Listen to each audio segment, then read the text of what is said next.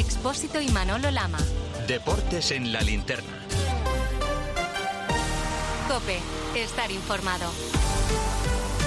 Deportes en la linterna, Manolo Lama, todo tuyo. En un instante nos vamos a marchar en la cartuja, ya les digo que buscamos el minuto 70, que España gana por dos goles a cero a Francia, que vamos a ser campeones de la Liga de Naciones. Pero quiero que recuerden conmigo lo que ocurrió el 27 de enero, cuando el entrenador del Barça, Xavi Hernández, sorprendía a todos con este anuncio. Eh, anunciar doncs, que, que el 30 de juny no seguiré com a entrenador del Barça. Anunciaba que el 30 de junio dejará de ser entrenador del Barça.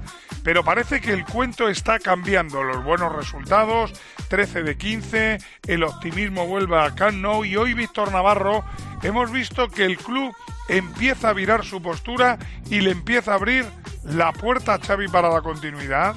Sí, hay un cambio de orientación en las oficinas del Camp Nou. Todo nace de que en los últimos días el presidente Joan Laporta y su segundo Rafa Yuste han abierto de puertas hacia adentro la opción de que Xavi Hernández cumpla su contrato hasta 2025 y así de hecho se lo han trasladado al míster. Y hoy, este mismo eh, miércoles, el director deportivo de Con Cataluña Radio ha asegurado que no se han puesto a buscar un nuevo entrenador y que si Xavi se plantea cambiar de parecer y quiere seguir, ellos no se lo van a impedir.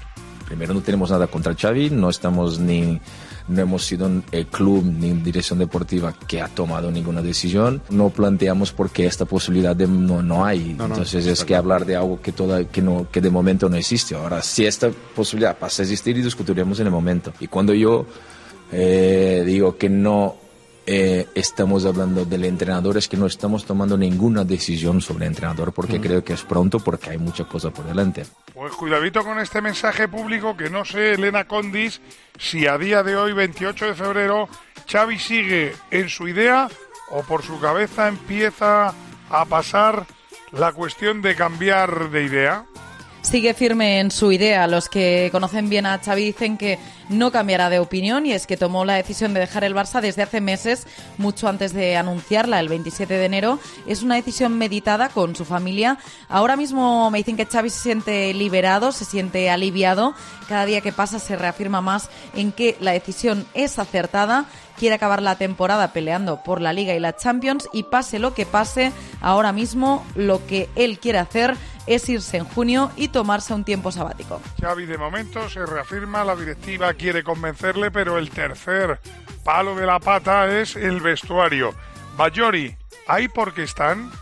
El vestuario está con Xavi. Su decisión causó sorpresa para dar paso después a la sensación de que están un poco en deuda con él y creen que toca reaccionar y darlo todo de aquí a final de temporada, entre otras cosas, para que pueda irse con buen sabor de boca. Guste más o guste menos, respetan su decisión y quieren darle a Xavi argumentos para que pueda decir que su decisión ha servido para que el equipo reaccione y termine bien la temporada. Bueno, la afición de momento está dividida, pero ¿y la opinión de nuestra parejita? Vamos con ella.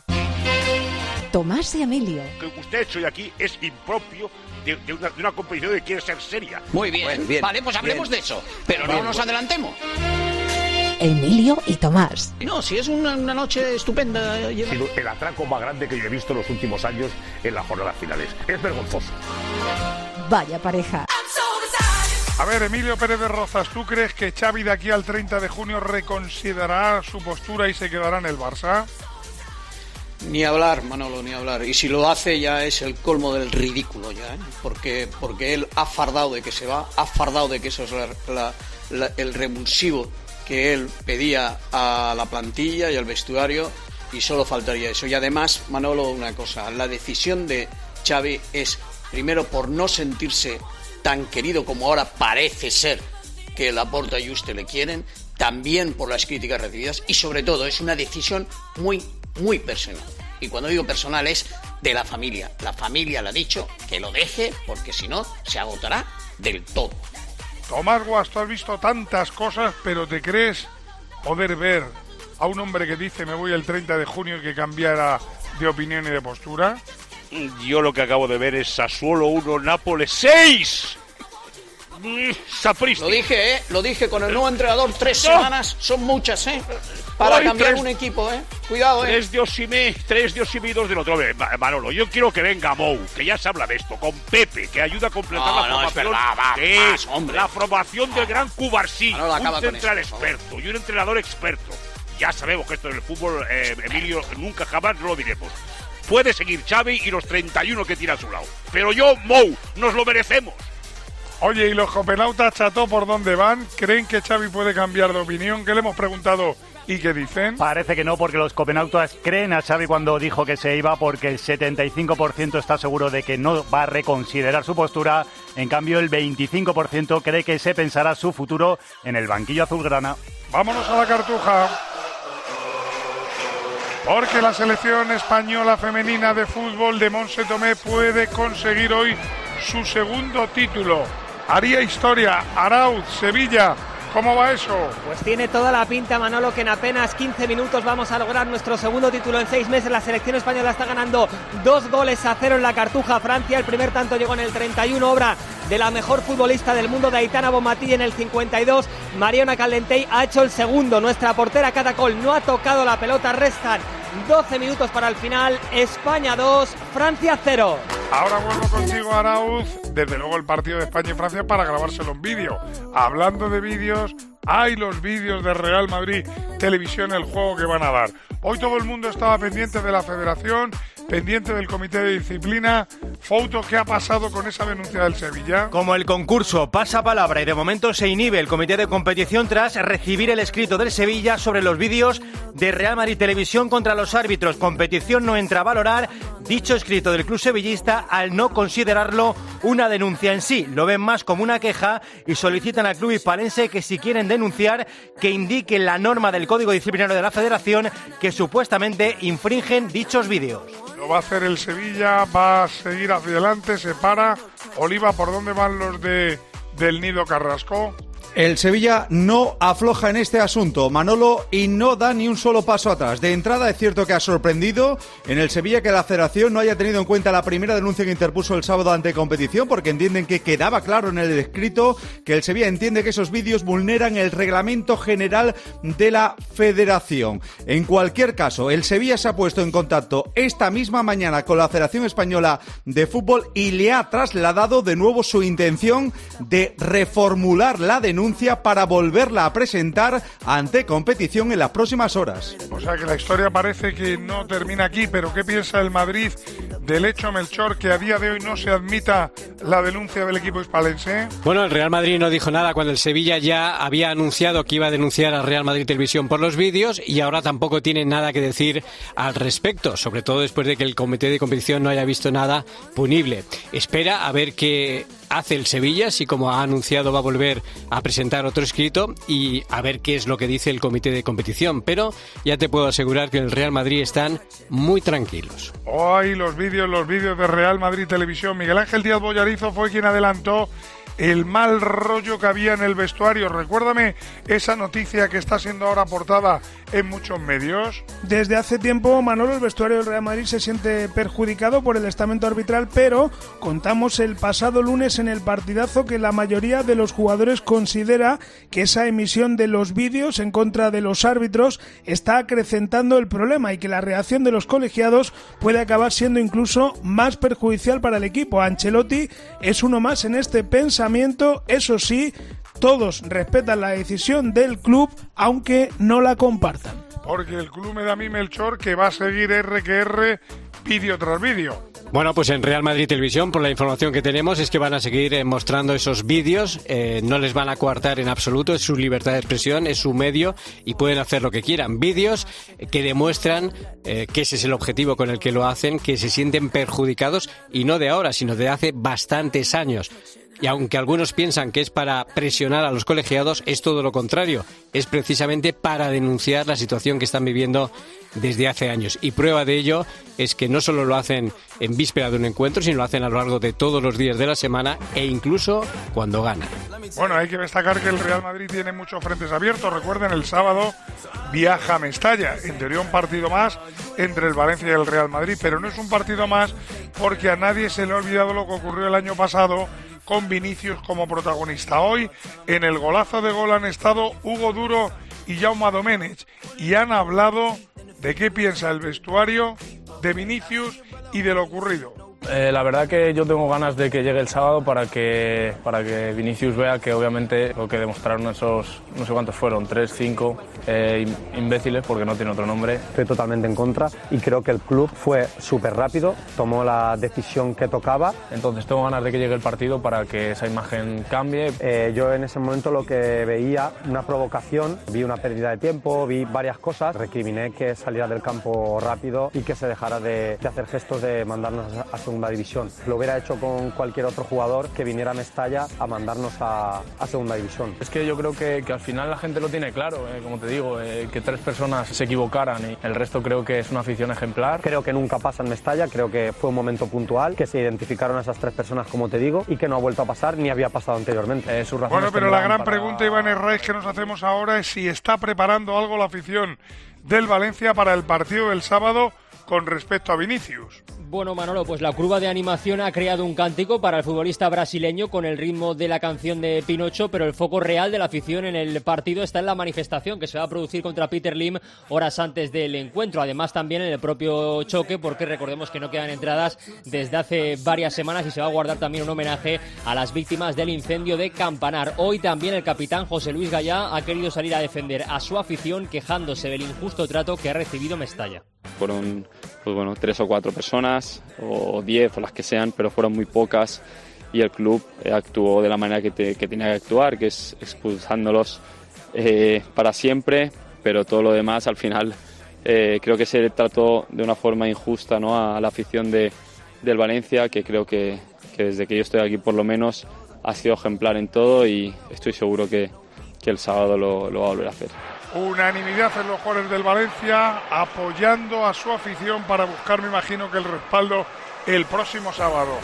España quiere ganar un título, la Cartuja ¿Cómo va ese partido entre las nuestras y las francesas, Araújo? Pues continúa el monólogo de la selección española que sigue ganando por dos tantos a cero, que sigue controlando la pelota, que sigue jugando con las francesas. Estamos en el 84, faltan seis para el final y acabamos de conocer un dato, Manolo. 32.657 personas están en las gradas de la Cartuja, lo que supone un récord. Es el partido más visto de la selección española en nuestro territorio nacional, así que esta selección que busca su segundo título en seis meses va de récord en récord. 84 de partido, España 2, Francia 0. España busca proclamarse campeona, como también ayer el Mallorca soñó con ello, porque el Mallorca ya está en la final, pero antes nos vamos al héroe con Gema Santos. Porque tenemos una super promoción que compartir con todos los oyentes, Manolo. Mira lo que nos trae Leroy Merlin. Ahora, gracias a su pack renueva, Leroy Merlin te devuelve hasta un 20% de la reforma de más valor. Has oído bien, hasta un 20% de la reforma de más valor. Más luego un 10% en las demás reformas, en baño, cocina, en suelos. Y además en Leroy Merlin tus compras son mucho más fáciles por su gran banquillo de productos y de stock, por su gran atención y por su super equipo de expertos siempre a tu lado para ayudarte. Así que date de alta ya como socio del Club Leroy Merlin y únete a los ganadores. Tienes de tiempo hasta nada, hasta mañana, hasta mañana 29 de febrero. Consulta todas las condiciones en tu tienda o en leroymerlin.es.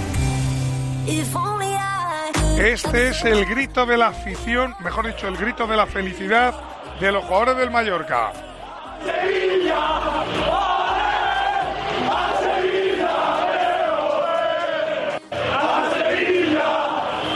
Vamos a Sevilla, oe, oe, gritaban los futbolistas de Javier Aguirre. ¿Cómo fue la fiesta de anoche en San Sebastián, Jordi Jiménez?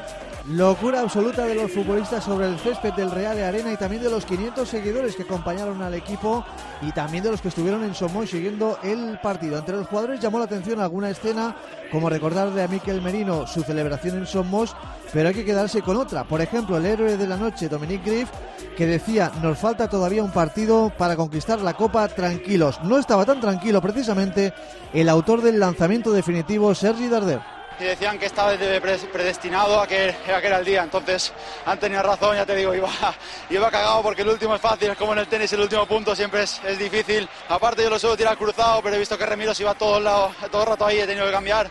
Te digo, complicado, pero ya te digo, más feliz imposible. Así ha llegado el equipo Bermellón a la isla de Palma. Este es el recibimiento que han tenido los hombres de Javier Aguirre cuando han aterrizado en la isla de Mallorca. ¿Cómo ha sido esa llegada a Tribés? Cerca de un centenar de aficionados han recibido hoy a la plantilla en Mallorca su llegada a Palma alrededor de las 3 de la tarde. El autocar Bermellón hacía acto de presencia en el Estadio Mallorca Somos y nombres más coreados sin duda en ese recibimiento, los de Javier Aguirre y los de un Dominic Grave que además ha pasado muchísimo tiempo firmando autógrafos, haciéndose fotos con todos los aficionados que han desafiado al mal tiempo que hacía hoy en Palma para estar presentes, para arropar a los suyos después de una noche histórica para el mallorquinismo. La gran pregunta, Guilluzquiano, ¿es bueno o malo para el fútbol español que el Mallorca pase a la final? Pues yo creo sinceramente que es muy bueno que no siempre ganen los mismos, que no siempre lleguen a las últimas rondas los mismos y que equipos humildes, con menos armas o menos potentes que otros con más presupuesto y más acostumbrados a estar ahí, puedan conseguir éxitos. Yo me alegro mucho por el Mallorca y sobre todo me alegro mucho por Aguirre, por Javier Aguirre, que es un entrenador que lleva una trayectoria muy buena en el fútbol español y que ayer creo que su tranquilidad, eh, infundida a los jugadores antes de la tanda de penaltis, fue clave para que pudieran relajarse y hacer una gran tanda y en general una gran eliminatoria. Bueno, toda la alegría del Mallorca tiene un contrapunto, es el equipo perdedor. La Real, que hoy Marco Antonio, es día de luto para los Donostiarras. Pues sí, golpe, golpe a la línea de flotación de la Real, serio aviso de que el barco zozobra, sobre todo en el frente de ataque. Andrés Silva, Sadik y Saharian son un fracaso y el equipo empieza a pagarlo muy caro. La Real llega mucho, no acierta en arco contrario y por encima cae ante un Mallorca que solo chutó una vez entre los tres palos en toda la eliminatoria.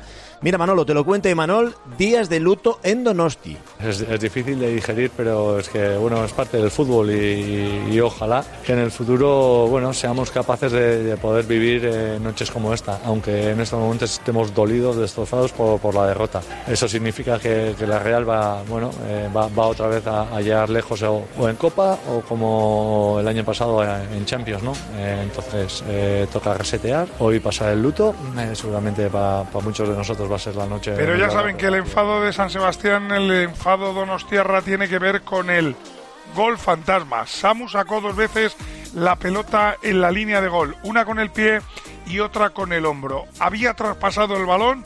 ¿Sí o no? De momento el VAR dijo que no, pero Pedro Martín, ¿entiendes que no haya tecnología de gol en un partido de tanta categoría como puede ser una semifinal de Copa? Bueno, eh, resulta un poco chusco que tarden tres minutos en confirmar que un gol eh, no ha traspasado completamente la línea de gol, como sucedió ayer. Pero parece que finalmente acertaron, que es de lo que se trata. Fíjate, yo cambiaría todo el rollo del VAR por el ojo de halcón de los goles. Con eso me vale. Ya sé que no es una tecnología infalible, pero eso sí que da modernidad al fútbol. Y no los petardos del VAR.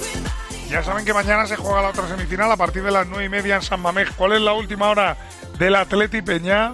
Pues que Valverde ha citado a toda su plantilla, se puede dar por recuperado a Alecue, mientras que Geray sigue siendo duda. Yuri y Herrera están descartados, aunque también harán grupo en la concentración. Unos 500 aficionados se han acercado esta tarde hasta Lezama para apoyar a su equipo y en rueda de prensa Valverde se ha referido a la ausencia de Griezmann y también ha reconocido que la eliminatoria sigue en el aire. Desde luego es un gran jugador, un jugador que además acostumbra a marcarnos goles, un rival que siempre nos hace daño, pues es una baja significativa para ellos. Y es verdad que vamos ganando, pero no es un resultado significativo como para que condicione de Y esa es la mala noticia del Atlético de Madrid, el hecho de que Antoine Griezmann, Antonio Ruiz no va a jugar mañana.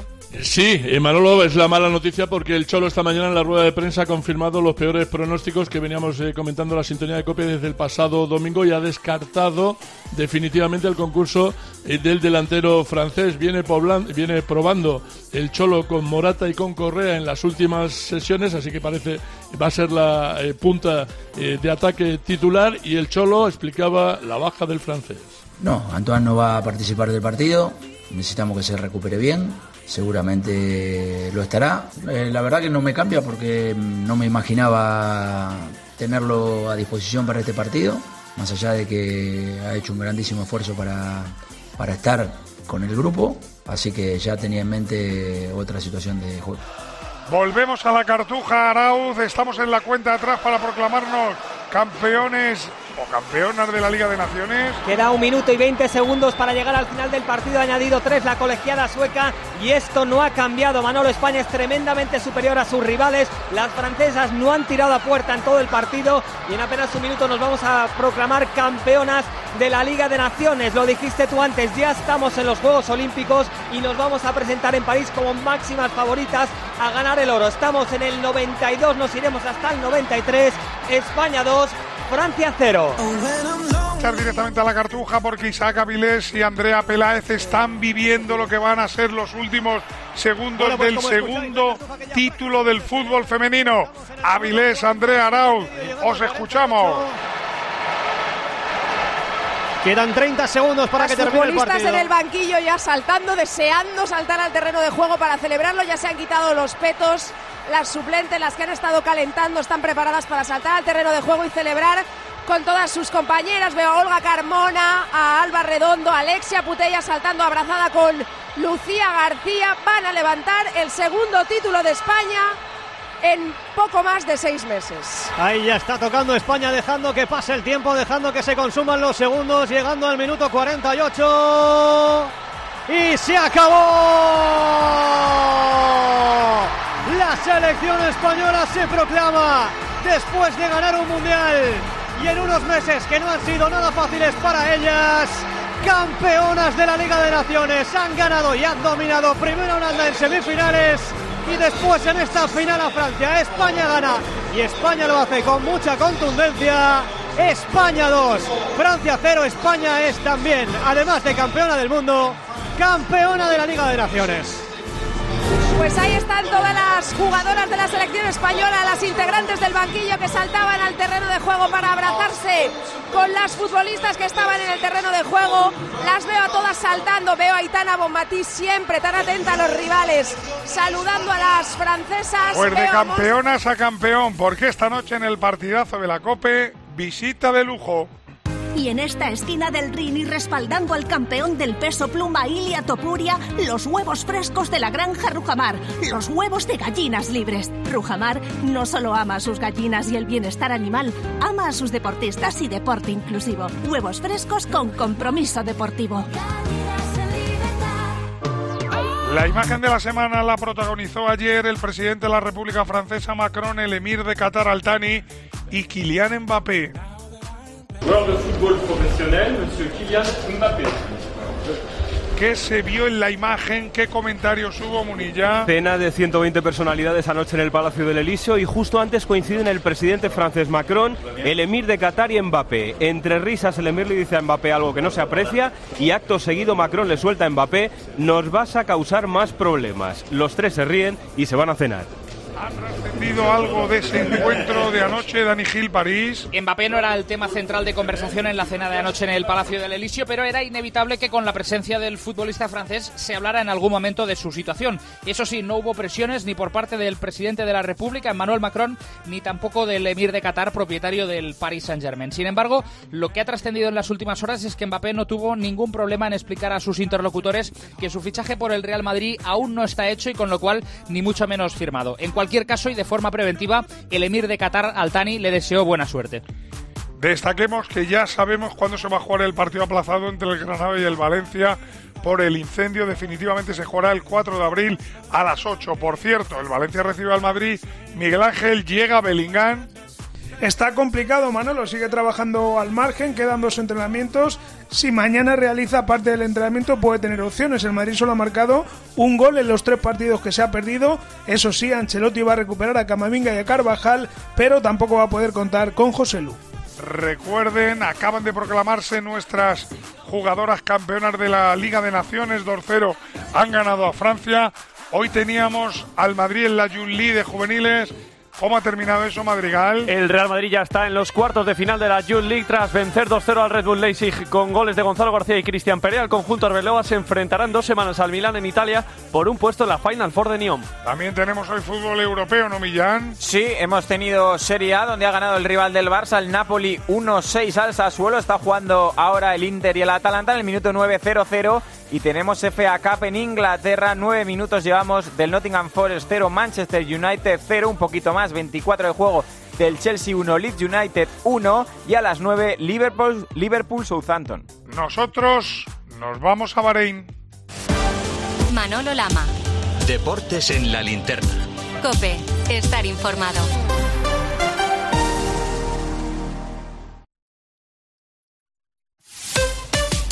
Escuchas Cope. Y recuerda, la mejor experiencia y el mejor sonido solo los encuentras en cope.es y en la aplicación móvil. Descárgatela. Madrid no es cualquier ciudad. Madrid se siente diferente. Este 28 de abril, siente Madrid y ven a correr kilómetros de rock and roll que recordarás para siempre en el Zurich Rock and Roll Running Series Madrid. Disfruta de sus distancias, maratón, media maratón o 10 kilómetros. Últimas inscripciones en rockandrollmadridrun.com. Patrocinador principal Total Energies. Bocata rico con crema de atún. Psst, así seguro que comerán pescado. Pates la piara, más buenos que el pan. Cuando Berta abrió su paquete de Amazon, se le aceleró el corazón. Pantalla LCD y seguimiento de la frecuencia cardíaca. La pulsera de actividad se clasificó en su corazón por su calidad y su precio. Cinco estrellas de Berta. Productos estrella a precios estrella. Empieza a buscar en Amazon hoy mismo. Contratar la luz con Repsol, ahorrar en tus repostajes. Contratar la luz con Repsol, ahorrar en tus repostajes. Contratar la luz con Repsol. ¿Pero qué estás haciendo? Contratar la luz con Repsol. Porque ahorro 20 céntimos por litro en cada repostaje durante 12 meses pagando con Wilet. Contrata la luz con Repsol en el 950 52 50 o en Repsol.es y enciende tu ahorro. 29. Tus nuevas gafas graduadas de Sol Optical. Estrena gafas por solo 29 euros. Infórmate en soloptical.com. Sigue toda la actualidad de nuestra diócesis. Te la contamos los viernes desde la una y media del mediodía en El Espejo. El momento que estamos viviendo de sínodo y compartir. En Mediodía Cope. Y los domingos, desde las 10 menos cuarto de la mañana, también toda la información en Iglesia Noticia.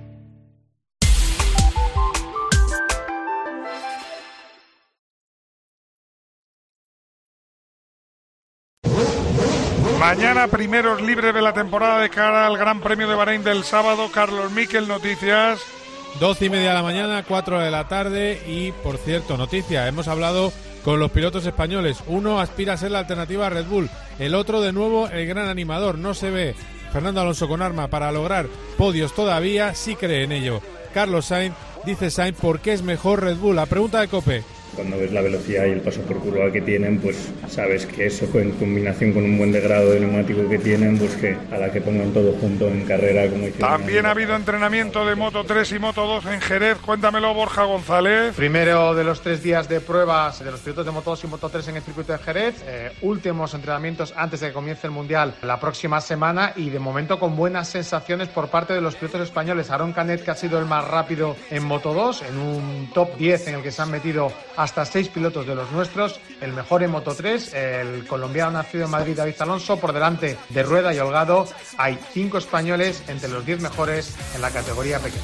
Quique Iglesias, tenemos a otro campeonísimo Ayuso que está corriendo en Italia. El trofeo La Gueglia que ha ganado el francés eh, Lenny Martínez, que está muy en forma. Ayuso ha sido tercero. Llego de la presentación de la Vuelta a Cataluña en marzo con la presencia de Pogachar y Sepp Kuss para este sábado en Italia, Strade Bianche. El líder del Movistar será Iván García Cortina. Ángel García, Rafa Nadal sigue con su puesta a punto en Indian Wells. Sí, ya sabemos cuándo va a volver a jugar al tenis de forma oficial Rafa Nadal. Va a ser el próximo jueves 7 de marzo a las 6 de la tarde, las 3 de la mañana, hora española, en Indian Wells, en el desierto de California, que ya se ha encargado de anunciar el regreso a la competición de Rafa Nadal. Eso sí, su regreso a una pista de tenis va a ser antes, este domingo, día 3, a las 9 y media de la noche, retransmitido en directo por Netflix y en Las Vegas, en una exhibición contra Carlitos Alcaraz. Munilla, hoy media day de los deportistas paralímpicos. Jornada de puertas abiertas, Manolo, en el CAR de Madrid, a seis meses de los Juegos. Ojo a Teresa Perales porque una reclasificación de su discapacidad le puede alejar de las medallas en París y, en todo caso, objetivo superar las 36 de Tokio. Hoy tenemos dos citas. Una esta noche en Alicante. Ganga, ¿Quién va a estar con Juanma Castaño en el partidazo? Manolo, es increíble cómo se está volcando Alicante con el partidazo y con el campeón del mundo Ilia Tupuria. Quedan dos horas y media para que empiece el programa y las colas ya están rodeando el teatro principal. Está todo preparado, la expectación es máxima y en unos minutos ya están por aquí Topuria y Juanma para vivir una grandísima noche de radio. Habla Mariona Caldente y la, de la final de hoy. segundo gol. Mariona, es la primera vez en la historia que se gana Francia, es la primera vez que se gana la Nations. ¿Cómo estáis? Bueno, creo que eh, ganamos el Mundial hace unos meses, hoy ganamos la Nations. Yo creo que lo que demuestra es que hemos llegado aquí para, para quedarnos, vamos a seguir eh, Ante en la Copa nuestras jugadoras que se han proclamado campeonas de la Liga de Naciones a partir de las once y media en el partidazo Ilia Tupuria y nuestras campeonas.